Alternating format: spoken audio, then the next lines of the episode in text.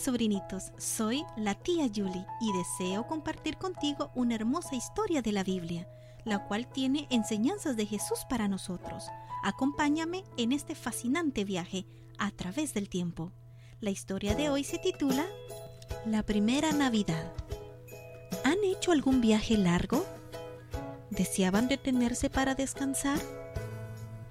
Hace mucho tiempo María y José viajaron a la ciudad llamada Belén ese viaje cambió sus vidas. Belén era un pueblo ruidoso y lleno de actividad.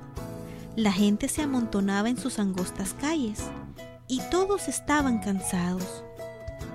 Habían viajado durante mucho tiempo para llegar a Belén. El rey Herodes había ordenado que se contara a todos los que vivían en el país. A eso se le llama empadronar. Cada hombre tenía que llevar a su familia al lugar donde había nacido, para que sus nombres quedaran escritos en el libro de registro. Toda esa gente había venido a Belén para ser contada y registrada. Dos de aquellas personas eran José y María. Ellos vivían en Nazaret, pero del mismo modo que los otros visitantes, a este pueblo pequeño y lleno de actividad habían tenido que venir a Belén para empadronarse. Habían hecho un viaje largo y estaban cansados. Y María estaba por tener un bebé. Se detuvieron en el pequeño hotel del pueblo que en aquellos días se le llamaba mesón o posada. Pero María y José habían llegado demasiado tarde. Muchos otros visitantes habían llegado a Belén antes que ellos no quedaban cuartos en la pequeña posada. El dueño de la pequeña posada se sintió triste por María y José. Podía ver que María estaba muy cansada y realmente quería ayudarlos. Así que los llevó para que se quedaran en el establo, donde guardaba sus animales. Allí José y María hicieron camas en la paja, y allí fue donde nació el bebé de María. María envolvió a su niño recién nacido en pañales calientitos y lo acomodó cerca de ella.